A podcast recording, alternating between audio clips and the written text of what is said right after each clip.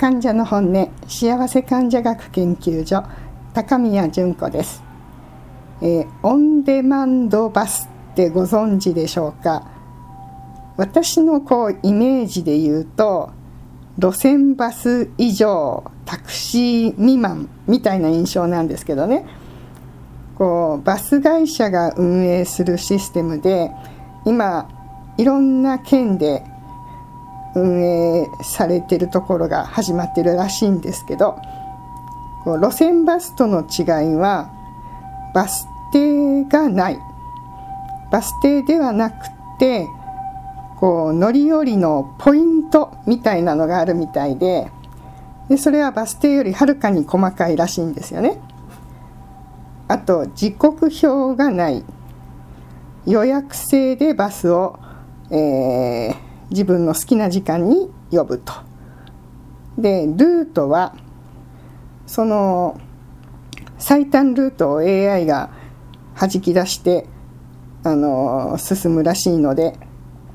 その時その時でルートが変わるらしいです。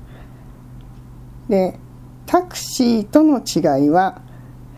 乗り合いであるということ同じような時刻に同じようなルートで予約が入ると乗り合いになるということらしいんですね。あとタクシーよりも圧倒的に料金が安い。まあみんなで割るからそういうことになるんでしょうね。でお客側のメリットとしてはバス停時刻表がないので自由度が上がる例えば自分の病院の予約に合わせるとかあと友達との待ち合わせの時間に合わせて呼ぶだとかっていうことができる。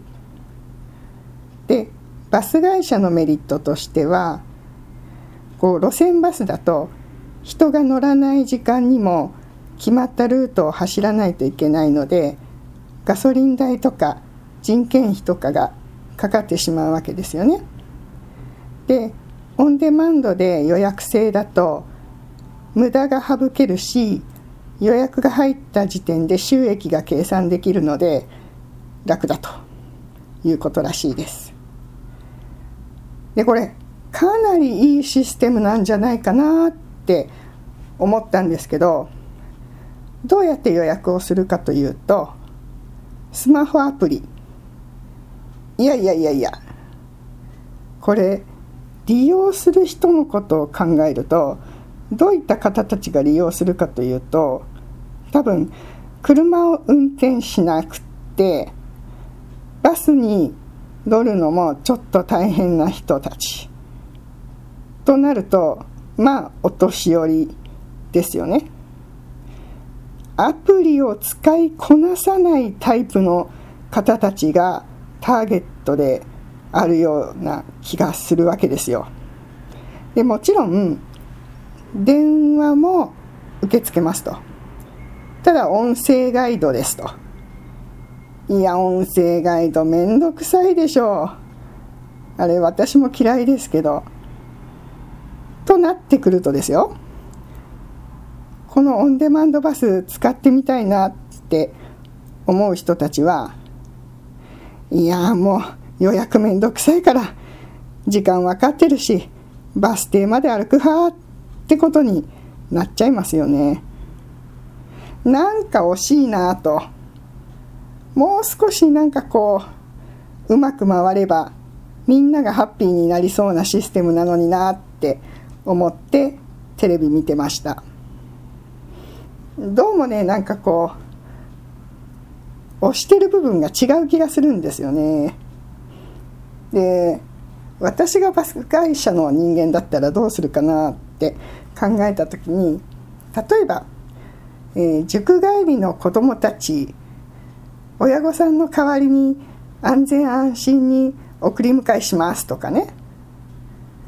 もしくはこうお年寄りが週1回の集まりで参加者をピックアップしながら集会所連れてきますよとかね。なんかこう乗るメンバーが分かっているっていうことが安心安全につながりますよっていうプレゼンをすると響く世代もいるんじゃないかなって気がします。で私秋田にいる時に乗り合いタクシーっていうのに乗ったことがあるんです。で空港から家まで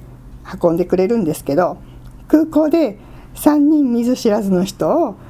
1個のタクシーに乗っけてもらってで運転手さんが一人一人各自のあの指定の場所で降ろすという。でもちろん一人で乗るよりとっても安かったし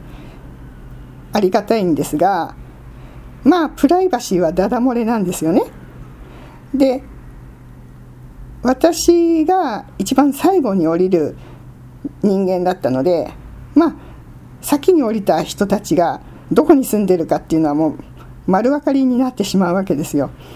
でまあ知らない人とのこう乗り合いっていうのにも今の時代ちょっとリスクがあるんじゃないかなって考えた次第です。というわけでオンデマンドバスがどこかの町でこんな感じでうまくいっていますっていう例みたいなのを見てみたいな楽しみだなって今は思っているところです。以上患者の本音でした。